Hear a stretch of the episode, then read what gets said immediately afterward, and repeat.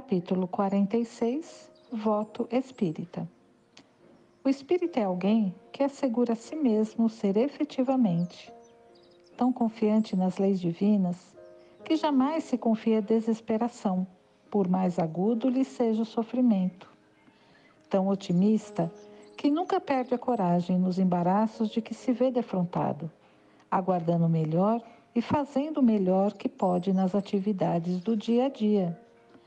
Tão diligente que jamais abandona o trabalho, ainda mesmo quando lucros ou perdas o induzam a isso.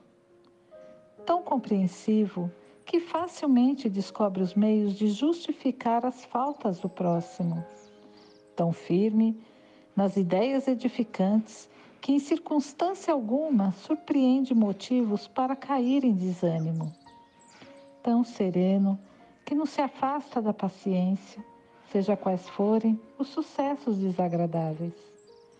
Tão conhecedor das próprias fraquezas que não encontra oportunidade ou inclinação para registrar as fraquezas dos outros.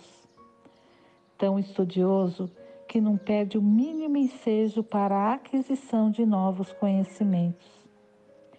Tão realista que não alimenta qualquer ilusão a seu próprio respeito, aceitando-se hoje imperfeito ou desajustado, como talvez seja, mas sempre evitando o esforço máximo para ser amanhã como deve ser.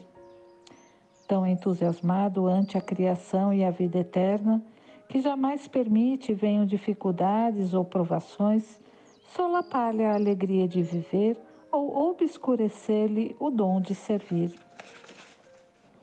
O espírita, enfim, é alguém ciente de que Deus está ao lado de todos, mas procura firmar-se, sentir, pensar e agir incessantemente ao lado de Deus.